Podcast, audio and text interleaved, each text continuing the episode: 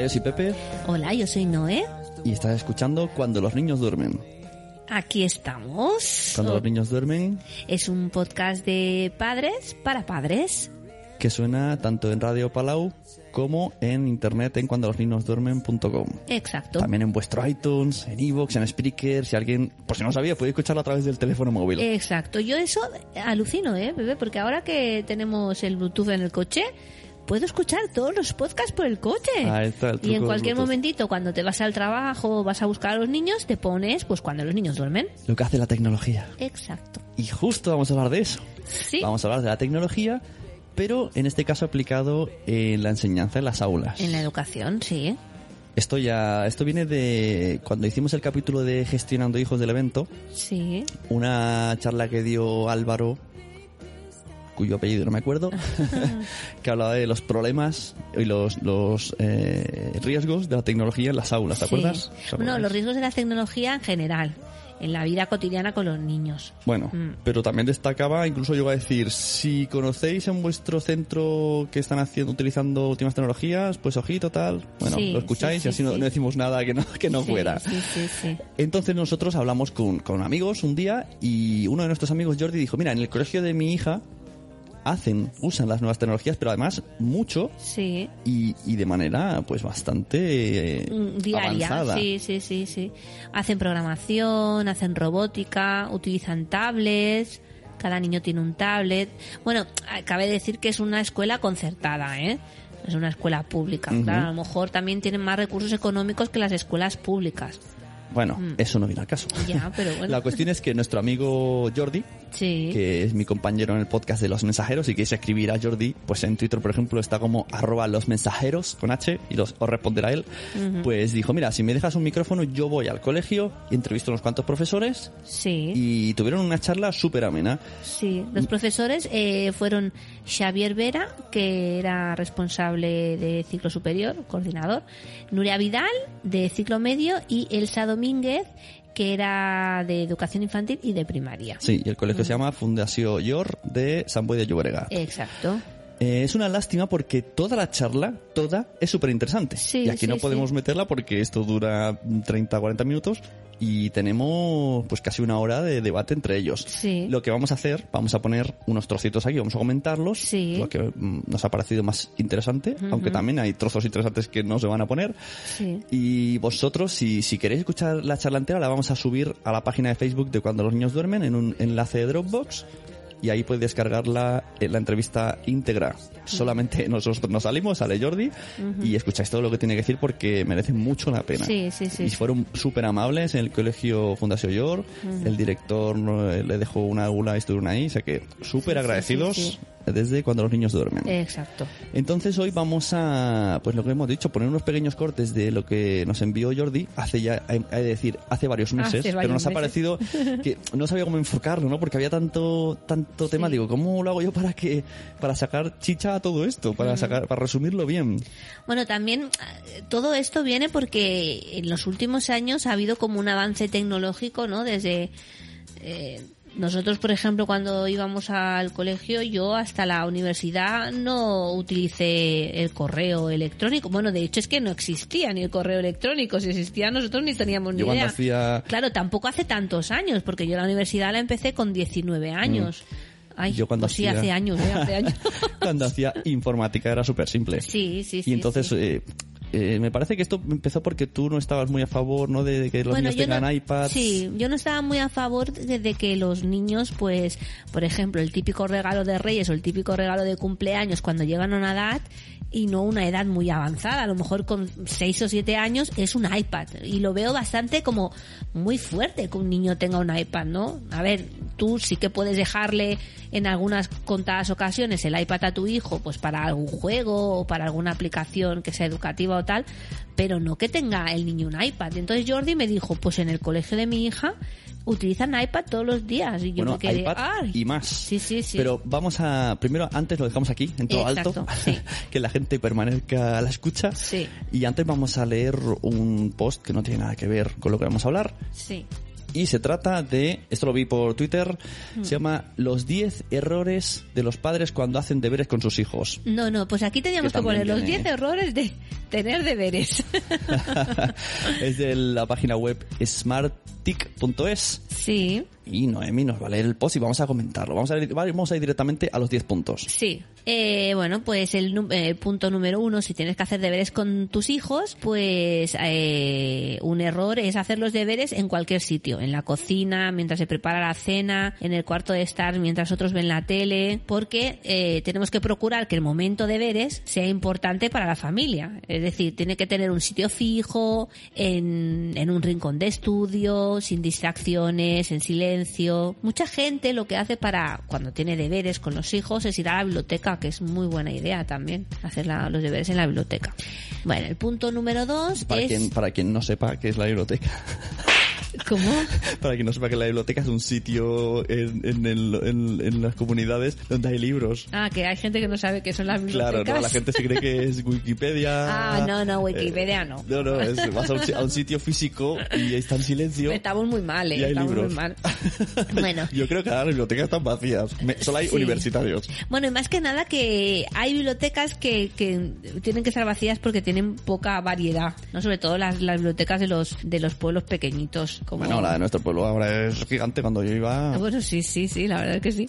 Bueno, el punto número dos, eh, protestar como adultos sobre la cantidad o calidad de los deberes. En su lugar tenemos que aceptar la realidad. Y la verdad es que es así. O sea, si en el colegio ponen deberes, pues los niños tienen que poner deberes, aunque yo no esté totalmente de acuerdo con esto. Entonces, no nos tenemos que quejar, pues tenemos que aceptar la realidad y intentar ayudar a nuestros hijos a hacer los deberes lo mejor Claro, me posible. imagino que si tú dices, oh, ¿tienes más deberes? Pues claro, es que lo ven como algo negativo, ¿no? Entonces, pues ya no voy a hacerlo porque, joder, no, tenemos mucho trabajo, claro. Exacto, sí. Eh, otro punto es que nosotros hagamos los deberes. O sea, no, nosotros tenemos que ayudar a hacer los deberes, ¿no? Eh, los niños son los, los encargados de hacer los deberes. Es, su- es como si nosotros, por ejemplo, vamos a trabajar y nos traemos faena a casa y nos lo hacen nuestros hijos. pues como que qué no. ideaca. Sí, sí, una super idea. Número cuatro, entender los deberes solo como nuevos aprendizajes de conocimientos. Eh, en verdad no es así. Los deberes escolares son como un refuerzo de lo que han dado en clase. Entonces, eh, no tienen que ser mm, nuevos aprendizajes.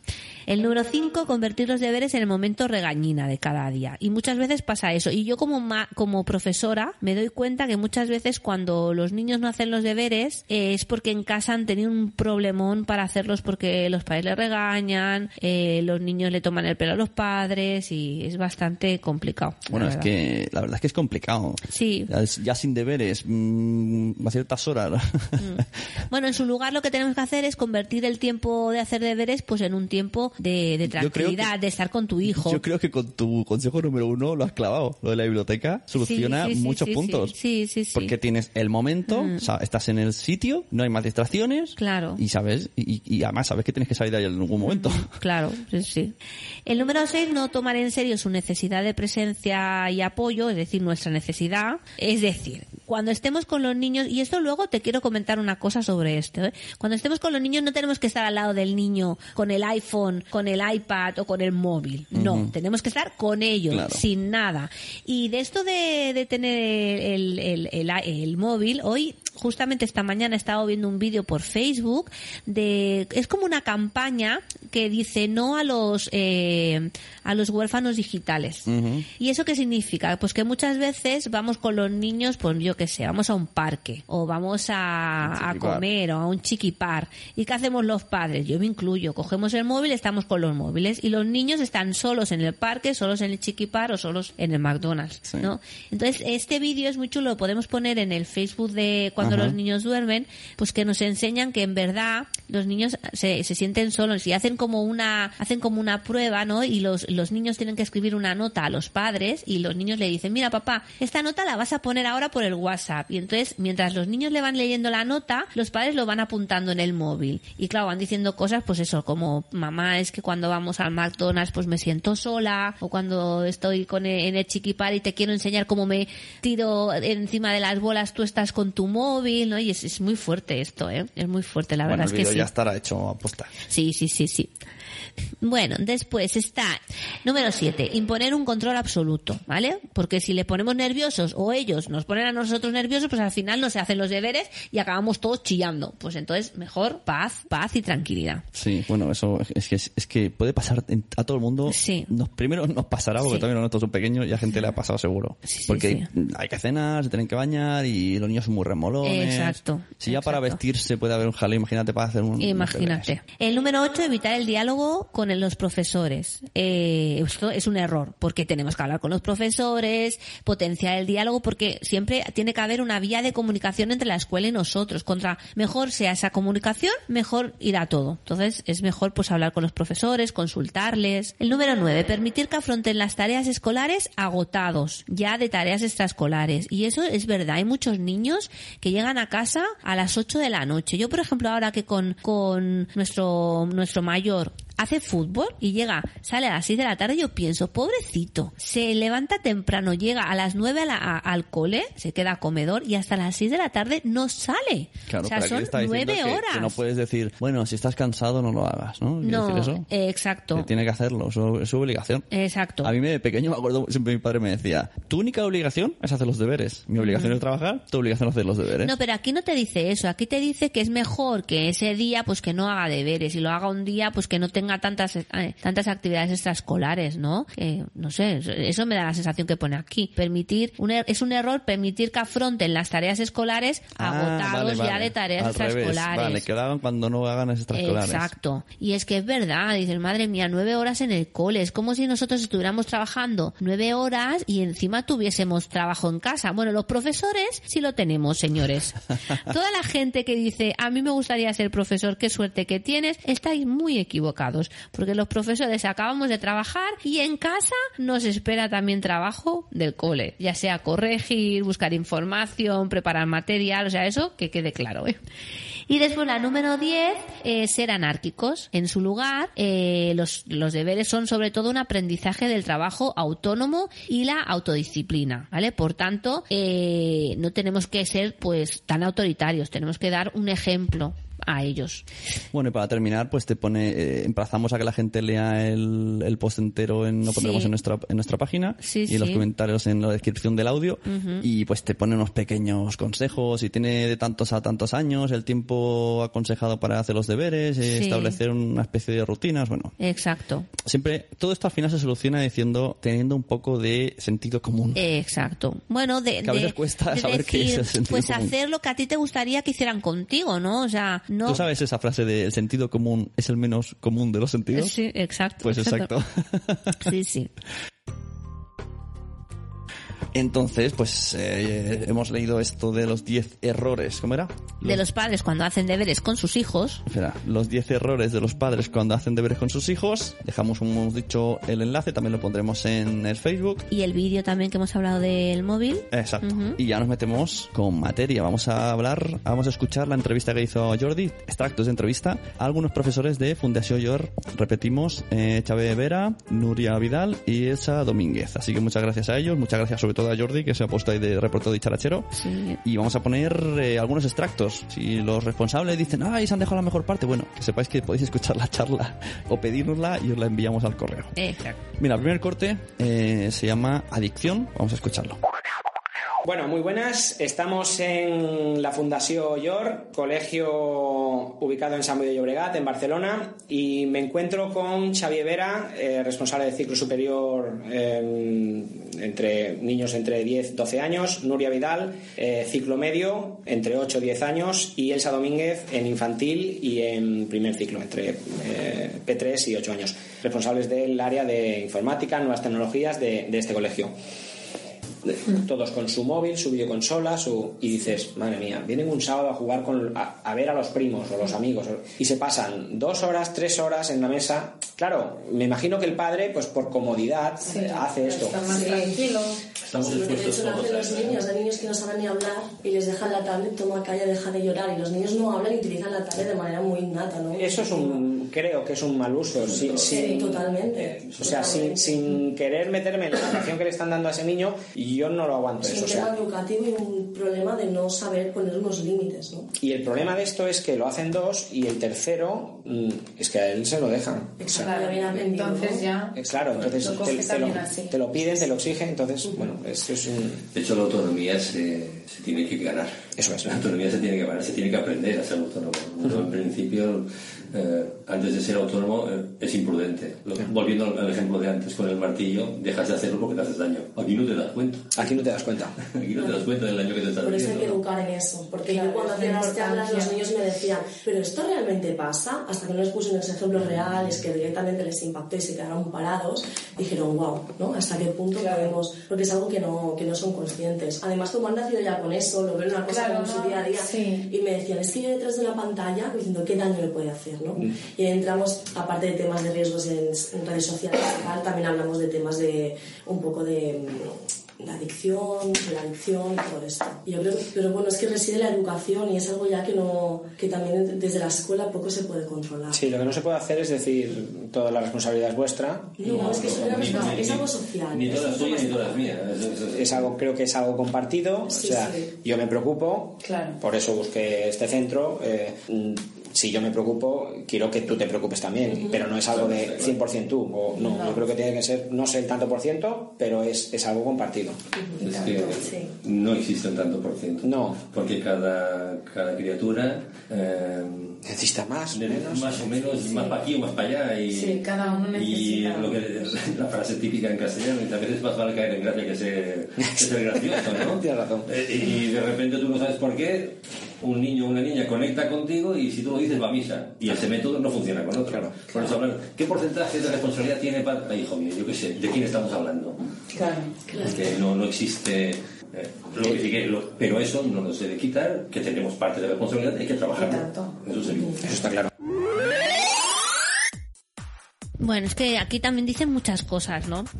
Yo lo que sí que es verdad que lo de la adicción es, es verídica, porque nuestra peque, que no sabe lo que es un móvil, ve el móvil y se vuelve, se vuelve loca. O sea, yo so- solamente me imagino de dejárselo un día para que juegue y bueno, Claro, estaría esto- todo el día enganchada. Esto es porque les enviamos unas cuantas preguntas. Eh, los cortes están no están en orden a la Ya, charla. Este, sí, este sí. era uno de los del final. Y bueno, hemos querido empezar por este por- para hablar de lo que todo el mundo, pues a primera vista pensamos, ¿no? Sí. ¿Cómo vamos a dejarle las tablets en el cole con la adicción que crean? Y Entonces, bueno, pues ellos te explican que, pues que realmente, bueno, que la adicción no es el aparato en sí, que puede ser un medio. Exacto. Y que ellos te enseñan, es como también dicen eh, lápiz, ¿no? Los iPads, pues es como un lápiz. Con, con un lápiz también puedes hacer cosas que te creen adicción. Sí, bueno, no tantas, pero... Bueno, pero que te puedes poner a, Sí, que sí. sea, No, pero yo lo que lo que me, me duele también muchas veces es cuando, por ejemplo, vas a un restaurante y ves a una familia con tres niños o, o a dos familias que van tres amigos y los niños se ponen con sus iPads y sus móviles y no son capaces de relacionarse entre ellos. O sea, eso es lo que te da miedo, ¿no? Dices, o sea, yo estoy intentando no hacer esto con mis hijos y luego en un colegio van a dejarle un iPad, cosa que yo en casa no le voy a dejar. Claro, ese, ese es el, el primer choque, ¿no? Cuando nos lo dijo Jordi, pues lo que piensas es que en el que lo que la gente pensará, y nuestros padres más todavía, que son más mayores, Claro. que en el colegio les dejan iPads encima con lo que se enganchan. Bueno, pues en teoría, ¿no? En teoría controlan y entienden que es la herramienta. Y eso es lo que en, en el colegio Fundación York, pues, eh, eso es una de las cosas que enseñan. También ha hablado de que enseñan de redes sociales, que también hay un corte por ahí, Sí. que es muy import- me parece muy importante hoy día una, una asignatura que se llame Internet. Sí, sí. Porque nosotros hemos crecido con la informática, hemos pasado del disquete al disco, al, a todo esto y hemos visto los, los peligros, hemos visto, hemos entrado en chat, pero estos niños que nacen ya con viendo, el Facebook, con el Twitter. viendo que esto es normal, Sí, sí, sí. nosotros ya cuando incluso eh, ya nos decían que jugar a rol matabas viejas. Sí. Entonces ya vivimos con esa especie de miedo, ¿no? De, ostras, cuidado que hay gente por ahí rara.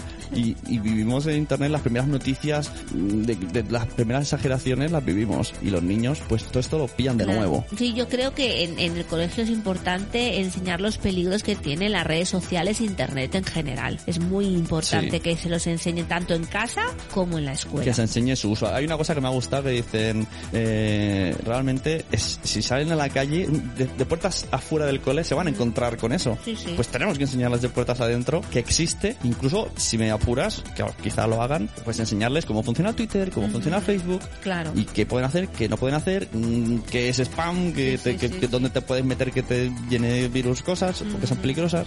Así que ese lado, pues muy bien, por Sí, Fundación York. sí, sí. Venga, siguiente corte, le he titulado Contracorriente. De hecho, ir contracorriente, hay muchas cosas con las, con las que vale la pena ir a contracorriente, porque no son educativas, no son positivas, digamos así. Pero estas es que son muchas más posibilidades. Ostras, cualquiera de nosotros en una conversación sale un tema, ostras, ¿te acuerdas cuando ocurrió aquello? ¿Fue en el año tal o cual? Espera un momento, sacamos el teléfono, lo miramos y lo hacemos. ¿Por qué vamos a negar esta posibilidad a los niños? Sí.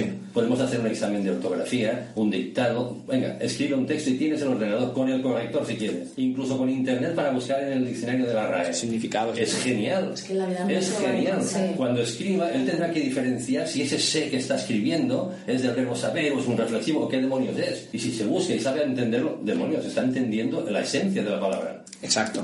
Exa- Y ade- además con eso estás ayudando a, a- a buscar, a, a hacerse valer él mismo. tener competencias. Nos ocurrió, el otro día ocurrió, bueno, el año pasado, fue un caso muy curioso. Para un trabajo de estadística, los muchachos y muchachas de quinto y sexto, de sexto fundamentalmente, pues debían medir eh, la distancia que había desde su casa hasta el colegio. Y para ello utilizábamos Google Maps. Y en, y en clase, pues mira, fijaros, se hace así, así, así, así, y podemos seguir el camino pa- pa- paso a paso. Fantástico. Para seguir todo el caminito, metro a metro. Genial. Google Maps se actualizó ese mismo día por la noche. Con lo cual, el proceso que yo les había explicado no servía. El lunes llegó gente que decía, Xavi, es que no funcionaba lo que decías. Y llegó un grupo bastante grande que decían, no funcionaba. Pero así, eh, acudía a un tutorial que pedía una ayuda que no sé qué, no sé cuántos, visité cuatro páginas y lo he hecho. Ostras, un niño o una niña autónomos. Madre de Dios, eso es un triunfo. Exacto. Exacto. Sí que es verdad. Estoy Totalmente de acuerdo. Eh, sí, la verdad es que Internet te, te da muchas opciones. Yo como maestra lo utilizo muchísimo. A veces que, eh, sobre todo, pues en palabras en catalán, que dices, oye, a ver, ¿esta cómo se escribía? Venga, va. Y lo buscamos en el, en el diccionario por Internet o traducciones. ¿Cómo se decía esa palabra tal en inglés? Lo, lo buscas en Internet o, Claro, es que o por ejemplo, eh, cuando hemos estado estudiando el tema de, de, las, de las comarcas de Cataluña, eh, miramos con el Google Earth, miramos nuestra comarca desde, desde lejos, después, y nos íbamos acercando hasta ver el pueblo. A ver, es fantástico. O sea, nosotros no hemos tenido esa educación en, Es que antes era. en los coles. Si lo ha dicho el profe, es verdad, porque Exacto. el profe lo sabe todo. Exacto, por día- eso yo reivindico, reivindico sobre todo a todos los maestros que nos estáis escuchando, que la educación está cambiando, está cambiando, tiene que haber una renovación eh, pedagógica ya, porque ahora los maestros no lo sabemos todos, Claro. lo sabe todo Internet, o sea, un niño puede estar en casa y puede aprender cosas sin tener un maestro que le esté enseñando. Claro, eso es, eso es lo que ¿Sabes? lo que me imagino que están intentando decir en Ex- este corte. exacto, Que- nosotros- que, hay que enseñar a buscar la información y a ver cuál es la buena, cuál es la mala. Exacto. Necesitamos que los profesores sí que mm, pues eh, ayuden a los niños a buscar esta información, a saberla resumir, a saber a saber cuál es la correcta, cuál es la incorrecta, a tener eh, mecanismos, instrumentos, utensilios para para que ellos eh, trabajen con esta información, ¿no? Los profesores ya no somos los que tenemos toda la razón y lo digo yo y punto, ¿no? Es que claro, y ahora nos estamos equivocando, ¿no? Muchas veces en, la- en los coles tan tradicionales que hay, que no quieren cambiar porque les da como el miedo este de vamos a cambiar una cosa que no conocemos, los niños sa- saben cosas porque pues o se las han memorizado o, o sea, saben porque se las han transmitido, se, la han, se la han transmitido en, en el cole, ¿no? Pero en verdad las cosas no son así, o sea, la Tú educación ahora... que, que lo que ha dicho ese hombre que, que un niño encontró un tutorial en YouTube. Exacto, exacto. En YouTube, que, que siempre pensamos en, en YouTube y pensamos a un tío en su habitación diciendo tonterías. Sí, sí, sí, También hay gente Eh, que está en su habitación y explica Y hay- historia hay muchos y tutoriales. explica de todo. Mira, el otro día estábamos haciendo la división por dos cifras y había un tutorial en YouTube de cómo se hacía la división, la división por dos cifras. Y yo lo puse en, en clase, el vídeo, y los niños alucinaban. Claro, mira, vamos a aprender esto y encima lo podemos ver desde casa, se lo podemos enseñar a los papás cómo nos estás enseñando las divisiones con dos cifras, ¿no? Es que, claro, es, es, es un mundo bastante muy interesante, pero sí que como profesores y como padres tenemos que asesorarles. Claro. Tenemos que decirles esto se puede hacer, esto no se puede hacer, esto se hace así. Es, es complicado el tema. No, no es mm, vamos a dejarles usar todo Internet. No, vamos a enseñarles a, a- a conducir. ¿no? Es como, como una carretera, ¿no? Tú no puedes decirle al niño, toma la llave del coche y adiós. Tiene que pasar unos exámenes y unas pruebas. Pues, es- como no existe el examen de Internet, pues hay que hacerlo así. Exacto. Eh, aquí hay una pregunta que le dijimos a George que hiciera, que era ¿cuándo usa las tablets en Fundación York? Bueno, pues en educación infantil y primaria, primer ciclo, los niños y niñas utilizan diferentes apps que previamente han estado seleccionadas por los docentes.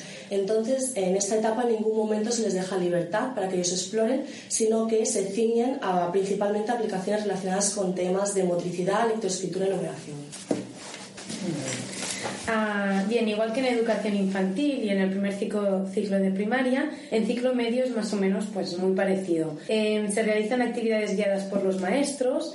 Por ejemplo, pues utilizamos WebQuest en ciclo medio, que se trata de una herramienta con la que los maestros diseñamos propuestas de unidades didácticas, pero es de búsqueda guiada, es decir, que facilitamos todos los enlaces donde pueden ir encontrando la información. Y también trabajamos con enlaces en ClickEdu, que es la plataforma de trabajo de- del colegio. Sí, sí, yo lo de las webquests lo, lo, des- lo desconocía y, y, y un día buscando por internet encontré una y dije, ostras, es ¿Qué una es eso? pasada.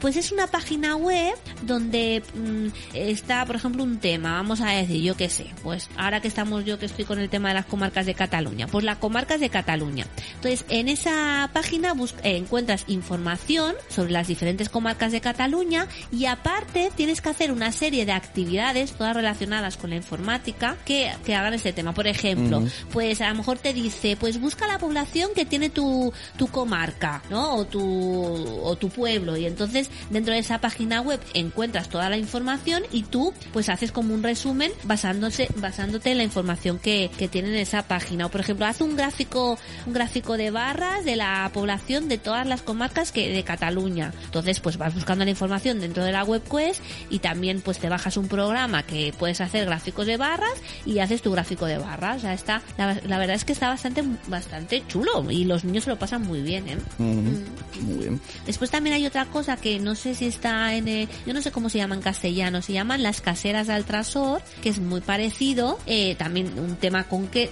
concreto, por ejemplo, pues los, los animales de, que salen, no, la- los alimentos del otoño o las frutas del otoño, ¿no? Y entonces pues tienen que ir buscando información, hacer diferentes actividades y, y es muy ameno y los niños aprenden mucho, aparte que aprenden sobre el tema, aprenden cosas de, relacionadas con la informática. Claro, a lo que hemos dicho antes, a Sí. saber moverse y a saber buscar. Exacto. Bueno, también le preguntamos, primero era cuánto tiempo usa las tablets y luego hablamos cuánto tiempo dedica el colegio a las nuevas tecnologías.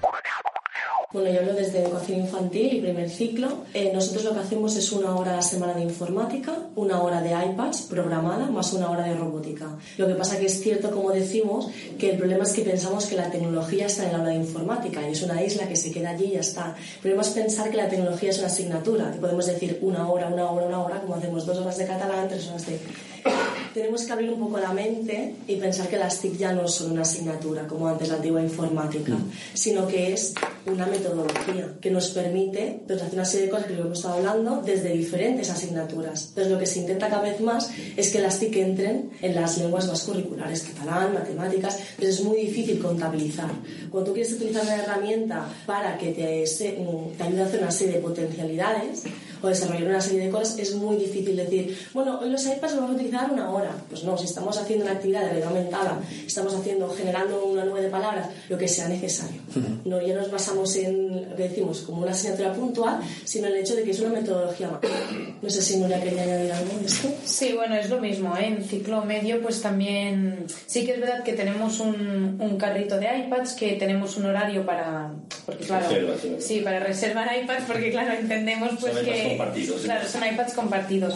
Pero que mm, si está libre, y- es decir, reservamos una hora a la semana. iPads compartidos entre clases. En- sí que por nivel. Sí, sí, por nivel Sí, porque lo que he visto es que en, en una clase eh, esto es importante también. En, no antiguamente eh, cuando se estudiaba informática era un niño tres ordenadores, Eh, al revés, tres niños Sí, un un ordenador. ordenador, no. Ahora no, ahora cuando los niños de una clase 25, 27 hacen eh, el uso del iPad es Sí. un iPad por niño. Sí, y, y lo que hacemos es que tenemos un carrito compartido por ciclo, es decir, por ejemplo, tercero y cuarto tenemos un carrito y tenemos un horario de reserva para no, si alguien lo necesita, pues ver que si está libre o no.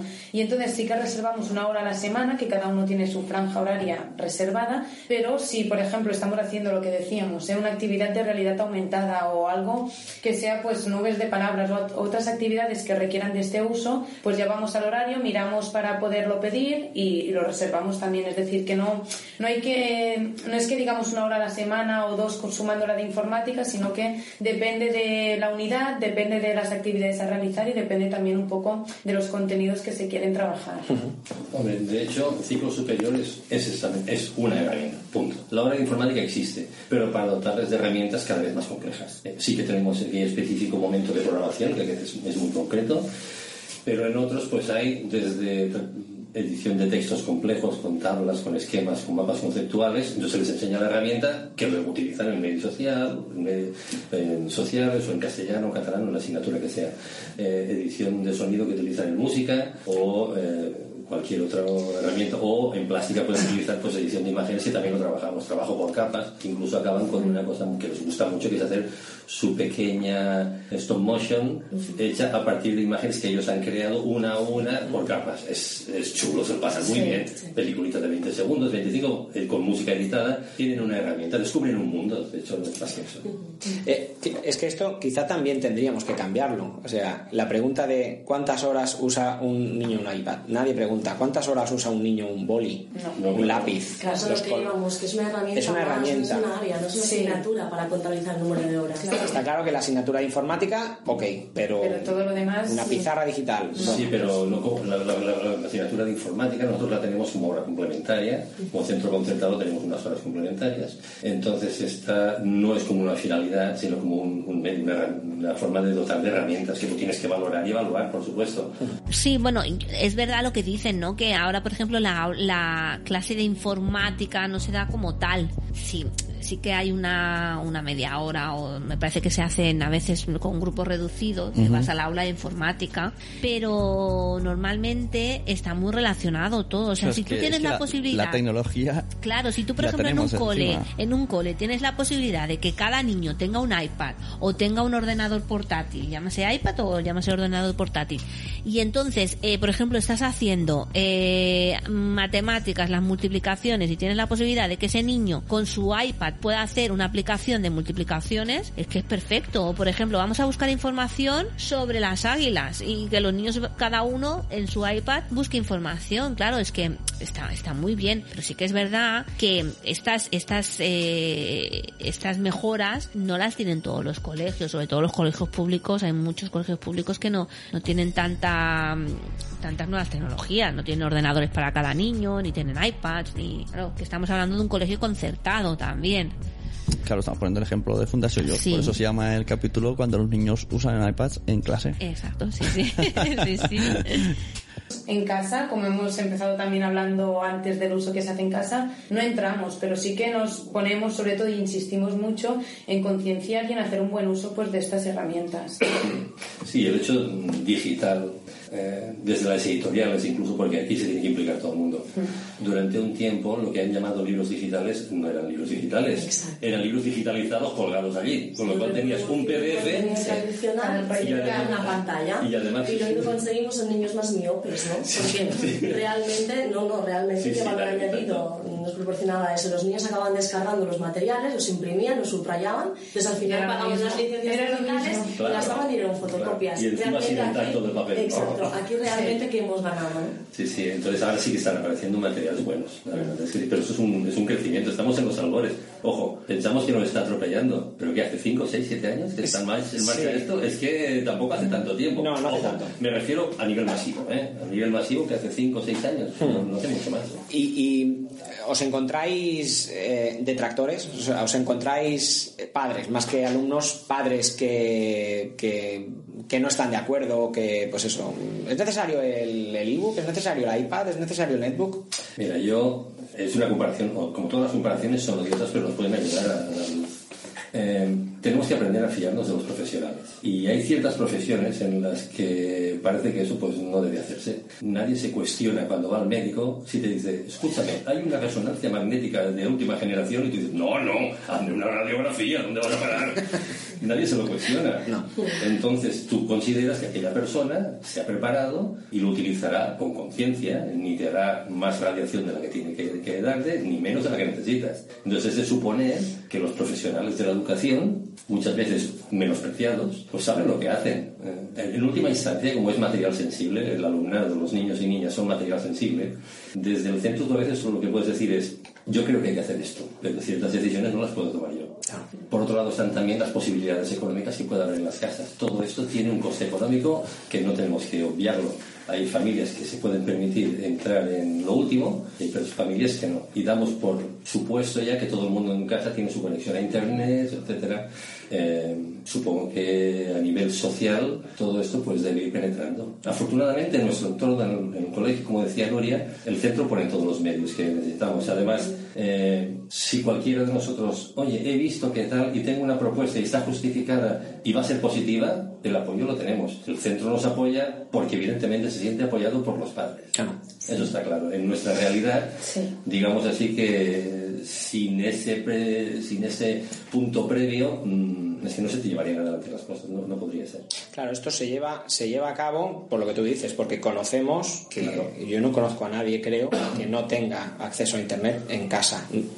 Alguno debe haber, posiblemente, con hijos en edad escolar, no lo sé, pero no se le exige más, más que eso, o sea, no, se le exige, te tienes que tener en casa un iPad o un ordenador eh, persona- eh, portátil que lo traigas al colegio. No. En secundaria trabajan con ordenadores eh, portátiles, pero que en un momento determinado, si la cosa está bien pensada, hay caminos, porque tú cuando dices tienes que, vamos a suponer, tienes que comprar un iPad, o es conveniente que compres un iPad, no es una herramienta de un año, es una herramienta que vas a utilizar durante 5 o 6 años, 7. El netbook que tengo yo ahora hace 7 años que lo estoy utilizando y sigue en marcha, ¿eh? Y bueno, otra cosa es lo que decimos siempre, oh, qué lento va, ha tardado un segundo en hacer algo, ah, vale, cuidado, cuidado, ¿no? Es decir, la herramienta en sí, en términos económicos, es financiable, eh, aplazable el plazo, el pago o lo que sea, es buscar la manera. Pero si la herramienta se necesita, pues, es que sin la herramienta estás, estás fundido. Exacto, es que es una, es una necesidad, o, o al menos lo estamos encarando. Se lo- crea esa se, se crea esa necesidad. Entonces, es lo que decíamos al principio, es ir a- quizá a contracorriente, es decir, no, me niego. Yo creo que esto es la gente que, que, que es negativa y que, y que lo ve negativo, entonces cualquier añadido se, Claro. se, se- se pone en contra. ¿no? No, pues un portátil no quiero comprar. Ya, pero a lo mejor te has gastado lo mismo en libros eh, O más. o más. O más porque si cuentas 1, 2, 3, 4, 5 años, las licencias Claro. ser más asequibles. Pero eso lo tenemos eh, asimilado y, y con los portátiles no pasa. Entonces, bueno, Es la inseguridad de quien no domina. Desconocimiento. Yo, yo Sí, creo que, que más que la gente sea anti es desconocimiento. Y lo orgulloso que ese que desconoce se siente cuando ve a su hijo hacer según qué cosas. Bueno, esa es otra.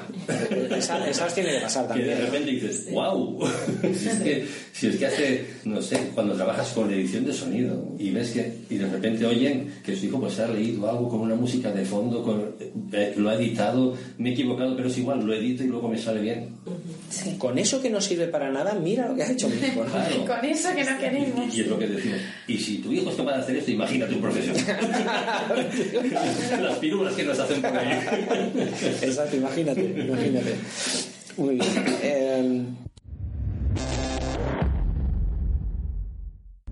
Bueno, pues aquí pues lo que más o menos quieren decir es esto ¿no? de que la gente dice eh, ¿cómo, ¿cómo van a hacer, cómo van a utilizar iPads en clases? Es una barbaridad, lo que comentábamos al principio, porque no saben bien cómo lo van a hacer y, y dan por supuesto Bueno, lo típico- es lo que ha dicho, me ha hecho gracia con lo- a un médico tú no le dices ¿cómo me vas a hacer una, un TAC con esta máquina nueva? ya, ya, sí, sí, sí, a mí lo que me gusta son las radiografías y, y esto es todo tecnología. Sí, muchas veces cuando, a veces, por ejemplo, lo- los, los, los jóvenes, ¿no? Yo, por ejemplo, con mi sobrina, los jóvenes, no tú no, con mi sobrina, ¿no? Que está todo, día- todo el día con el móvil. Sus abuelos dicen, ay, es que todo el día con el móvil, pero es que en verdad con el móvil está escuchando música, viendo vídeos, hablando con los amigos. No, y escribe, escribe libros en una aplicación, vale, que Sí. que, que también está el WhatsApp, que Sí, también lo está sí. usando. Sí, no digo Pero que es que muchas veces criticamos las cosas por desconfianza o por desconocimiento Claro, de lo que va a haber, ¿no? Bueno, es como si, yo qué sé, ves a un chaval todo el día en el ordenador y dices, siempre estás al ordenador. No, pues a lo mejor está creando una canción y música Claro. y editándola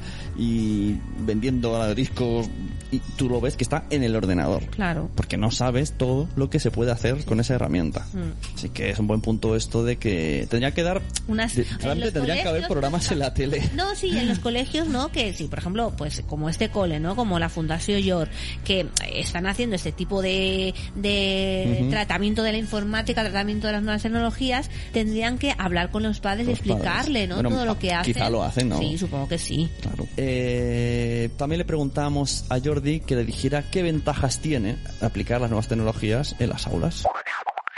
Sí, como en todo es importante ¿no? destacar que, que no es que, como ha comentado Xavi también antes, que no es que ahora con las nuevas tecnologías dejamos de lado todo lo demás, sino que más que nada buscamos complementar y, y buscar facilidades también. En cuanto a ventajas, eh, notamos pues que para el alumnado hay más motivación, es un aprendizaje activo, es decir, que ellos van construyendo su propio aprendizaje, van investigando, van buscando o van desarrollando competencias para realizar las actividades. Eh, se trata de un aprendizaje, un aprendizaje también más visual y vivencial, es decir, como comentábamos, pues también con la expresión escrita, por ejemplo, pues se meten en la propia historia, es decir, pues todo esto también facilita el aprendizaje. Ah, llegamos a, a diferentes ritmos de trabajo, se pueden respetar y también cosas que también habíais comentado que se veían en ciclo superior que promueve la autonomía del alumnado es decir cuando hay cualquier problema o cualquier cosa pues que no acaba de, de funcionar pues ellos mismos pues van buscando sus propias estrategias y esto pues también los hace más autónomos en el día a día ¿sí? no sé si queréis añadir ventajas Bueno, yo para acabar de complementar lo que ha dicho Nuria, diría que lo fundamental sería aprovecharnos del valor añadido que nos ofrece esta tecnología. Es decir, nos ofrece una serie de oportunidades que con el- la, la metodología más tradicional es que es imposible realizarlas, porque nosotros nos basamos sobre todo en las características que, por definición, son lo que son las TIC, ¿no? que sería la interactividad, la multimedia, el hecho de, mm, de la ruptura de tiempo y, y espacio. Es esto realmente lo que nos, nos, nos conviene aprovechar. No quiere decir que, como has dicho antes, en un momento dado también exista una, pizarra convencional, pero sí, si nos ofrecen así de oportunidades, ¿por qué no aprovecharlo? Eso es. La inmediatez es algo interesante también. Hablabas antes de la pizarra digital. En ciclo superior utilizamos un sucedáneo que se llama Mimio, pero bueno, funciona perfectamente. Yo me recuerdo a mí mismo, hace unos años, pues cuando pues, el alumnado trabajaba, pues una persona de allá, un chavalín, una chavalina de aquellos, pues de repente hacía un gráfico, un problema de una manera, y digo, ostras, qué original. Coger la hoja y decir, fijaros cómo ha hecho, y ir señalando lo que hacía. Ahora me es muy fácil. Saco mi teléfono móvil, hago una fotografía, me lo proyecto desde el proyector, que está en la pizarra, y entre todos lo comentamos y lo modificamos si hace falta con la misma pizarra. Es una herramienta impensable. En cualquier otro momento era impensable. Lo hacemos servir, pero es magia, os lo prometo.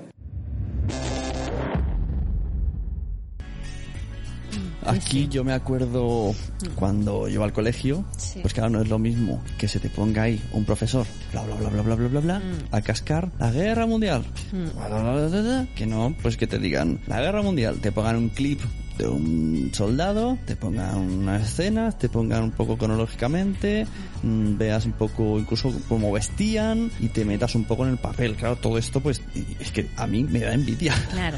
Y- sí, es como lo, que, decía antes, Siempre ¿no? decimos, disculpa. Ay, que no me deja hablar. Siempre decimos, eh, es que el iPad y la tecnología eh, engancha, ¿no? Atra- atrapa mucho. Bueno, pues vamos a aprovecharnos de eso. Mm. Está claro, no, no hay duda. Esto engancha. La prueba es que puedes estar con un sueño que te mueres, Sí. que te pones con el móvil y te pasan dos horas. Sí, sí, sí, es verdad, es verdad. Y, te- y si- y la una de la noche dices, pues si yo me he ido a la cama porque estaba reventado. Sí, sí, sí. Pero has estado ahí con el cerebro a mil. Mm. Pues vamos a aprovecharnos de esto y los niños, a los niños les pasa, evidentemente. Pues tenemos dos opciones. Dejarles que, darles una tablet para que hagan ocio o enseñarles que también pueden aprender historias que son reales, que son de historia, o aprender matemáticas si es que les gusta mucho, con juegos de cosas que, con cosas que ya de por sí la herramienta les va a traer más que un profesor diciendo tal, tal, tal. Y también lo que han dicho de la hoja, yo me acuerdo de eso de, Sí, sí, eh, sí. pa- eh, os voy a pasar una fotocopia, que luego si éramos, en mi clase éramos 40, Mm. y decías, al cabo de 10 minutos decías, ay, pero si yo tenía que haber visto una hoja, ¿por, por dónde va? Ibas mirando por clase, ¿por dónde va la hoja? Como alguien se hubiese quedado empanado, no te llegaba. Mm. Y de esta manera, pues, o le pasas la foto a todos los alumnos, o lo pasas al proyector,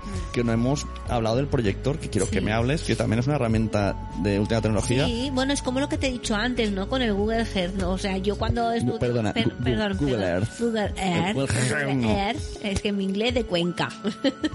pues eh, cuando estudiabas geografía, antes era un mapa y tú te tenías que imaginar, pues, todo, mm, lo tenías que imaginar, o sea, no, no lo veías. Pero ahora es que pones el Google Earth y, y es que Claro, es ves- ves hasta las calles. O sea, dices, a ver, el Valle Occidental, mirad qué forma tiene, ¿no? En verdad no es de color rojo como sale en el mapa, en verdad.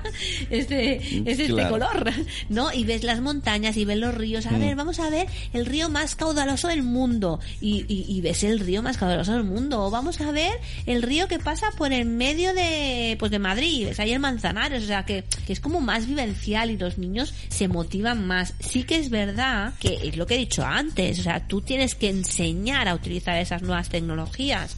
Porque no puedes dejar a un niño libre con un iPad o libre con un móvil o libre con un, con un Quiero, ordenador. quiero meter una cosa extra aquí que, que me gustaría haber hablado a mí con estos profesores.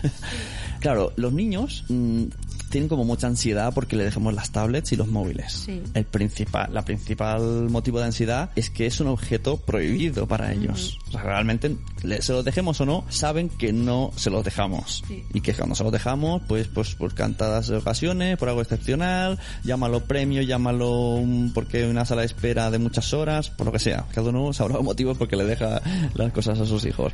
Pero no es algo que habitualmente digas, toma niño la tablet, haz lo que quieras con ella. Entonces, de este modo, si en el colegio sí que están acostumbrados a estar siempre con tablets, siempre con ordenadores, ¿qué efecto tiene luego en casa en el niño? ¿Tiene- o sea, ¿tienes ansiedad por usarlo o, o te dice, va, si yo ya, si yo ya esto lo toco todos los días, pues, hago- pues ahora quiero sé, esa pluma de mil euros que no me dejas? Claro.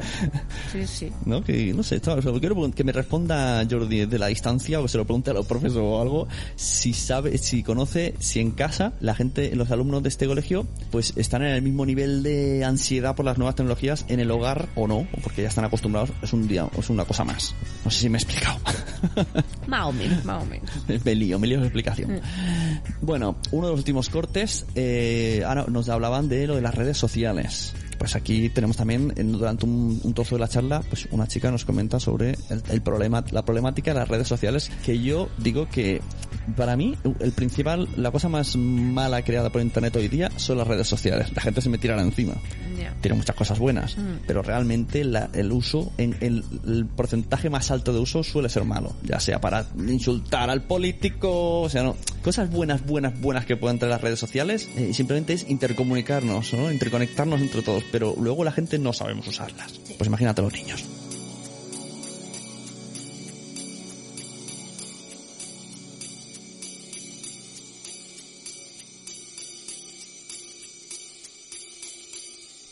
Respecto al tema de redes sociales, es un poco más complejo, porque más que el uso, creo que lo que estamos educando es en el buen uso, cómo utilizarlo correctamente. Precisamente la semana pasada yo hice una charla taller a los niños de sexto de primaria explicándoles como los aspectos positivos y negativos que tiene el uso de las TIC. Evidentemente los usos positivos ya los hacemos aquí, ¿no? que es el uso de herramientas como para potenciar el aprendizaje, para desarrollar nuevos conocimientos, pero a veces desconocen los usos negativos y los riesgos que pueden sufrir ante un uso inadecuado e imprudente de Internet. Entonces esto es lo que les intentamos inculcar. No sé si de cara luego a la ESO, más que esta educación en el uso, hacen un uso directo, ¿no?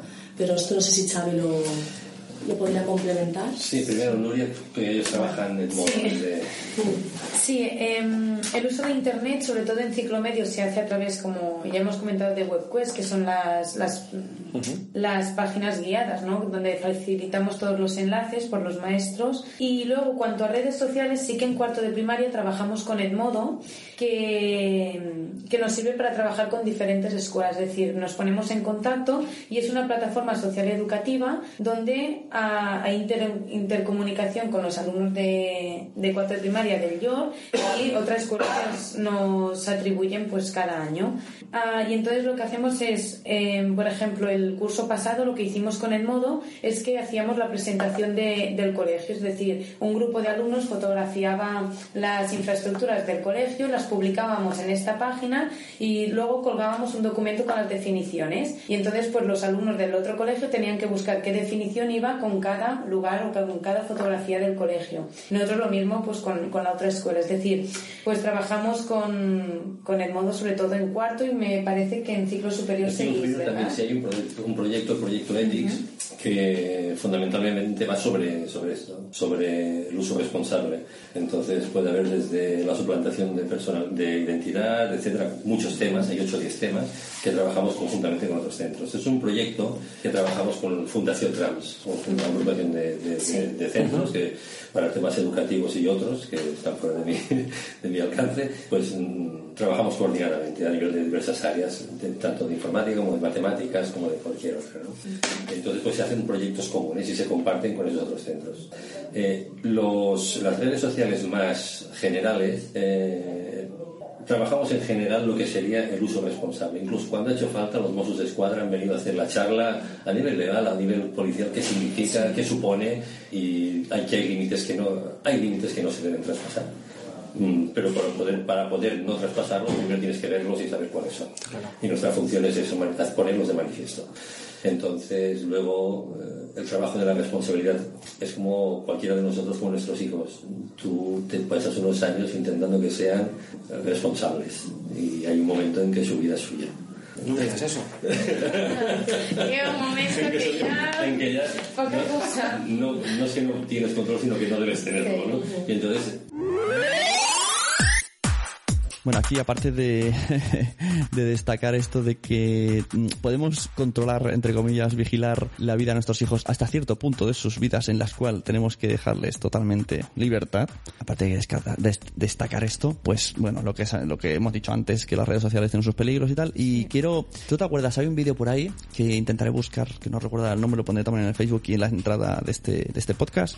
Es un programa americano que un chico, pues, eh, descubre, pacta con los padres Ah, sí. mm. cómo, eh, a ver cómo me explico. Él se hace pasar por, por un chico en redes sociales y queda con las hijas y, y está pactado con los padres, ¿no? Entonces los padres le dicen, él quiere demostrarle que todos los, los chavales, todos, sin excepción, caen en la trampa de las redes sociales. Y si hay alguien que con maldad, estoy cagando a todos, Sí. si hay alguien que con maldad va por nuestros hijos, es muy probable que consiga algo. Y los padres le dicen, no puede ser, mi hija no lo hará. Entonces hay un ejemplo que está, por ejemplo, en la furgoneta y el chico, pues de 30 años, le escribe hola, tal cual, y, y él le dice, la, la hija le dice, mis padres se han ido de casa. Y el padre está leyendo el WhatsApp este y, y le dice al chico, no, no, no te va a invitar a casa, mi hija, mi hija no te va a invitar. Y automáticamente llega el mensaje y le dice, vente a casa. Los padres alucinando. El chico llega a casa con la furgoneta y le dice, bájate que estoy en una furgoneta. La chica de 14 años se mete en la furgoneta y aparecen los padres con, encapuchados y hacen ver que la secuestran. Y empieza a chillar horror- horrorizada hasta que la, madre se quita la capucha y empieza a decirle, soy yo, soy yo, cariño, tranquila, tranquila. Y, y automáticamente cuando todo el mundo se da cuenta de quién es quién, empiezan a llorar, la madre desconsoladísima porque es un peligro que podría haber sido de verdad. Claro. Y así muchos casos de niñas que van al, o sea, en, en el programa este me refiero, en el corte de YouTube. Sí, sí, sí. Va una chica al parque, llega el de 30 años y le dice, hola, soy el hermano de tal, vente conmigo que te voy a decir dónde está. Y la chica le sigue. Eh, uno entra en casa de él y todo, le, le invita y entra el chico. Y, y esta se sube a la furgoneta de un tío desconocido que dice ser el, el primo y que el otro estaba a la parte de... O sea, la verdad que los chavales tienen una inconsciencia increíble y, y te acojonas con este, con este trozo de programa. Así que muy peligroso las redes sociales. No sé, no sé cómo avanzarán y qué pasará, pero... eh, Hay que tener cuidado. la policía de internet tiene que estar muy al tanto porque es que estamos muy desprotegidos por el tema. Entonces, pues me parece muy bien que a Fundación York pues explique todo esto. Pues, Aunque yo creo que cuando lo explican a un niño le entra y a otro por la oreja y le sale ya, por la sí, otra. sí, sí, seguro. Hay de todo. Hay niños que a lo mejor sí, ¿no? Que dicen, ostras, tiene razón, y hay otros niños que... pues, Porque si nos ponemos a profundizar, incluso el bullying. Eso, bullying sí. Si había bullying en clase, imagínate bullying por internet. O bullying de los de clase a través de internet a otro. Ya hemos visto un caso de uno que se ha suicidado, bla, bla, bla, bla, bla. Bueno, casos extremos que están ahí y están y suceden. La verdad es que sí. Y por último, pues le preguntamos otras herramientas que tiene el Sí, incluso te encuentras con fenómenos muy curiosos. Por ejemplo, supongamos que hay un gato de un cuarto de hora y decimos, bueno, este cuarto de hora está muerto, final de vamos a jugar un poquito. Si tú diriges el juego, juguemos a esto y a esto, naturalmente tú escoges los juegos con cierta intencionalidad, no son al azar. Todos los niños y niñas acaban jugando, mucho o poco. Si dices jugáis a lo que queráis, automáticamente picotean en 60 sitios sin jugar a nada. Entonces es un fenómeno real. Entonces, evidentemente, es parte de nuestra responsabilidad. Supongo que en casa debe pasar igual. Es como decía que el problema no es que un niño o una niña haga lo que quiera. El problema es que un niño o una niña no sepa qué hacer. Aquí está el gran problema. Claro. Entonces va a parar donde nadie quiere. Claro, está claro, está claro. Eh, conocemos, eh, yo hablo como, como padre, conocemos los iPads, pizarras digitales, pero ¿qué otras herramientas englobadas en estas nuevas tecnologías usáis en, en el YOR? Bueno, pues en educación infantil y primero de primaria también utilizamos las Vivo, que son unos pequeños robots programables, a partir de los cuales, de una manera muy sencilla, los niños pueden aprender lo que es el lenguaje de programación a través de la direccionalidad. Quería apuntar que el fin de esto no es el hecho de hacer robótica, porque los niños ya tendrán tiempo de descubrir si es esto realmente lo que les apasiona, sino que eh, queremos encontrar los pequeños beneficios que esto nos proporciona a nivel del desarrollo cognitivo, como pueden ser, por ejemplo, temas de lógica, temas de estrategia y de orientación en el espacio. Aparte de esto, por otro lado, también podemos utilizar de manera muy puntual complementos como webcams, ya que actualmente estamos haciendo proyectos TIC intercentro, tanto a nivel de infantil como primaria, y esto nos permite nos, ponernos en contacto con diferentes clases y, y, bueno, pues ser más... Sí, o sea, tenéis, aprovechar estas potencialidades que nos proporcionan las TIC. tenéis conocimiento de que hay muchos más colegios, o, o no, no, no pregunto por preguntar, muchos más colegios que hacen el uso de, de- de estas tecnologías, o, o hay más o, o realmente hay, hay muy poquitos. Cada vez hay más. Si hablamos en temas de robótica, es muy limitado. También porque hoy por hoy la oferta robótica a nivel educativa también es muy limitada. A nivel de webcams, pues cada vez más. Porque cada vez mm, pues, bueno, llegan más proyectos a los centros, los centros se involucran, ¿no? Parece que esto es mucho más sencillo a la hora de poner en marcha que un proyecto de robótica. Entonces es cierto que cada vez hay más escuelas que lo, que lo utilizan. Ok. Eh, ¿Podríamos explicar alguna experiencia con, con niños que, que esto entre nosotros, que al ser oídas por, por alguien que no crea en este método le haga ver lo, lo positivo? Lo positivo. O sea, yo, eh, eh, seguramente hay, hay vivencias positivas y negativas, pero me gustaría eso, escuchar alguna vivencia positiva que hayáis tenido. Bien. Pues en ciclo medio, concretamos pues, en educación primaria, lo que valoramos más positivamente es que gracias a las TIC estamos llegando a todos los alumnos. Es decir, cuando trabajábamos con folio, papel o con metodologías más tradicionales, ah, nos ceñíamos mucho a un tipo de aprendizaje y lo que nos ofrece las TIC es abrirnos y llegar a cada uno de ellos, ya que trabajamos... Un apunte, ¿qué es una TIC? Ah, bueno, las tecnologías, sí. decir, Ah, vale. Sí, me refiero a esto, ¿eh? a las tecnologías Vale, de la de información y la comunicación. Ah, y todo lo que engloba, ¿no? Es decir, desde un iPad, desde un netbook, desde otros recursos pues que utilizamos, ¿de acuerdo? Y entonces pues trabajamos pues de una manera más, más visual, los alumnos también se motivan más y entonces pues hacen que se enganchen a todas las actividades que realizamos, ¿no? Y en un caso concreto, para especificar también alguna actividad, este año en Ciclomedia hemos empezado a trabajar la expresión escrita y oral a través de, de realidad aumentada. Entonces, con los iPads, pues los alumnos van buscando los personajes que quieren incluir en, en sus historias e incluso ellos pueden fotografiarse con estos personajes. Y, y hemos notado un cambio y una mejora muy, muy grande porque alumnos que antes quizá les costaba mucho redactar un texto, pues ahora han hecho uno muy bien elaborado, respetando a el título, la introducción, el desenlace, ¿no? entonces pues lo valoramos muy positivamente. Ujú. Eh, Esto que dices de la, de la realidad aumentada, ¿es, ¿es la aplicación Quiver? Es que lo vi en Twitter. No, No. no, esto lo estamos haciendo con Aument, una que se llama Aument, entonces cuando entran ah, tienen un menú donde aparecen personajes, lugares, ah, monumentos, es decir, aparecen un, un, un menú desplegable y pueden ir escogiendo pues todos los que ellos quieren incorporar en su historia. Qué bien. Y entonces primero hacemos esto y después en catalán hacemos la expresión escrita, es decir, a partir de las imágenes que ellos han seleccionado y que han fotografiado con estos personajes y lugares, redactan su propia historia. Bueno, que hemos visto que Guau. a Fundación Yor tela, ¿eh? Sí, sí, sí. O sea, realidad aumentada, para quien no lo sepa, es una imagen, eh, suele ser por códigos QR, por ejemplo. Entonces tú con el móvil enfocas y en la pantalla lo ves en 3D, pero tú ves la, la imagen, o sea, la cámara de vídeo, ves la gente real, o sea, haces un vídeo de tus compañeros, pero en medio está la realidad virtual y si compartes la, la, la informática con la realidad. Entonces, a lo mejor ves un cuento, un libro, vas pasando hojas y al pasarle la tablet o algo por encima, pues a lo mejor yo que sé, pues se ve la Sagrada Familia en 3D que sobresale. Ah, vale, vale. Sí, Bueno, esto lo hemos visto a veces, ¿eh? ahora que hay mucho de Star Wars, pues te dicen, ponte aquí, que te haces la foto con tal, te pones, tú, tú estás ahí solo y cuando te enseñan la foto, estás al lado de Chihuahua. Eso es la realidad aumentada, eso es una pasada. Y lo de meterlos en la robótica está muy bien. Porque solamente por entender los conceptos, que aquí la gran mayoría no entendemos, pues ya ganas muchísimo. Y de una manera que les interesa, porque dice, mira, tú vas a hacer este cálculo, que normalmente sería un cálculo normal, pero si lo haces, ese robot se va a mover. Sí, sí, sí. Es alucinante, la verdad.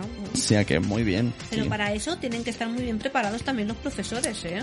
Evidentemente. Claro, porque eso no lo puede hacer cualquiera. Sí, que- sí, así que bueno, muchas gracias a Fundación Yor, muchas gracias a Cho de Vera, a Nudia Vidal, a Elsa Domínguez y a Jordi. Bueno, y al director de la Fundación York también y a la coordinadora para todos. que han nacido al centro y no han puesto ninguna pega para verdad, director entrevista. Tomás Cabello y coordinadora Katy Rodríguez, es verdad. que nos puso aquí la nota a Jordi, que, que- que también eran eh, estaban responsables. Uf, Así que- pues tela, eh, tela, Muy tela. bien, y ya te digo que, que he cogido, me ha costado mucho, he tenido que escuchar el audio dos y tres veces para Sí. decir, es que, es que yo lo metía en- entero y hablábamos sobre la entrevista, pero entonces estaríamos aquí hablando dos horas. Yo creo que hay mucho que cambiar en muchos colegios, ¿eh? hay muchísimo que cambiar. Eh, yo cuando Jordi me habló del tema pensé, uff, qué mal, un iPad en clase. Pero ahora visto desde después de haber escuchado la entrevista y todo, mostras, me gusta, ¿eh? me gusta, me gusta. Sí, sí, sí, me gusta mucho. Ahora le voy a pedir un corte, ahora lo vais a escuchar, a Jordi diciendo ¡Sí! Sí, ¿no? Ay, pues ya se ha hecho muy tarde, ¿no? Se nos ha, se nos ha hecho, eh, Se ha hecho muy el programa tarde, largo, el programa muy largo. tarde, sí. Pero bueno, la ocasión lo merecía. Además, llevamos Sí. muchos meses con este audio y, y los de la Fundación Yor están esperando este podcast. Sí. Y volvemos a reiterar nuestro agradecimiento porque la verdad, y volvemos a repetir, quien quiera escuchar la entrevista entera, que, o sea, la recomendamos totalmente, pondremos el enlace en Dropbox en, de otros lados. Bueno, o Dropbox o lo que sea. Lo que sea, lo que sea. Lo ponemos en Facebook, en la descripción de este audio, en la página web, en todos lados, para quien quiera se lo baje. Son dos archivos en M4A, lo pasaremos a MP3, mejor. Y escucháis la entrevista, la charla, el debate que tuvieron, porque muy bien. Además, aquí no lo hemos puesto cronológicamente y todo lo que dicen claro, Es se, se- explica con más detalle y muy bien. Y además, Sí. Jordi también, parece que no, ¿eh? pero el tío también le pone lo suyo. Sí, sí, la verdad que sí. Lo ha hecho muy bien, lo ha hecho muy bien. Así que, bueno, pues hasta aquí el podcast de hoy. Antes vamos a hacer nuestro pequeño concursillo del imán a la gente que nos ha dejado comentarios en iTunes. Sí. Y que cuando tú quieras me vas a decir un número del 1 al ah, 29. Pues eh, el 29 mismo. Vale, pues el último mensaje, el último comentario, que hacía tiempo que no nos dejaban. Sí. Y me hace mucha ilusión que no lo haya dejado este chico. Eh, bueno, aquí en, en iTunes era Sánchez, pero yo sé quién es. Eh, tiene un podcast que se llama eh, Guillerillo Sí. y hace un podcast con su hijo, son del País Vasco, y su hijo chulo. tiene 12 años. Es, es una pasada el tío, como cómo le da vueltas a la cabeza el chaval. Yo- a mí me encanta porque, bueno, de paso recomendamos el podcast. Te pondremos también el enlace aquí abajo del podcast. Y, y, bueno, pues un imán le enviamos, que me envíe la dirección, ahora me pondré en contacto con él. Y un imán de cuando los niños duermen para Sánchez, que nos ha dejado una reseña en iTunes. Sí, perfecto. Y a los demás, pues nada, muchas gracias por, por, por estar aquí, por descargar Un el momentito. podcast. Sección agradecimientos. Tutun. Eh, la semana pasada, bueno, hace 15 días, Sí. agradecí a- al Ayuntamiento de Palau, Solita y Plegamans por haber puesto un patio lúdico tan chulo. Sí. Y este año agradezco al Ayuntamiento de Palau, Solita y Plegamans por haber tenido un carnaval tan chulo, que nos lo hemos pasado genial. Y muchas felicidades a las personas que han ganado en la Rúa de Carnestoltas. Muy bien. Eh, Qué Vale. bonito ha quedado. Sobre todo la gente que viva en Colombia. Bueno, pues a lo mejor también le interesa. Pues tú te sabes. Bueno, que a busquen quien- por internet el Ha- pueblo. Hablando de que busquen por internet, que busquen, pondremos también todo esto, página web de Fundación Yor, Sí. el Twitter, un vídeo que me pasará Jordi en los que se ven más cosas y vemos a los niños pequeñitos con el iPad ahí prestando atención. Muy interesante todo. Así que lo dicho, muchas gracias a todos, nos vemos dentro de 15 días y si no, pues cuando escuchéis el podcast, que es en cualquier momento en vuestro móvil, como dicen hoy, con el, con el Bluetooth en el coche. Ah, sí, mola, mola. Venga, buenas noches, buenos Buenas días. noches. O buenos días. Mua. Adiós.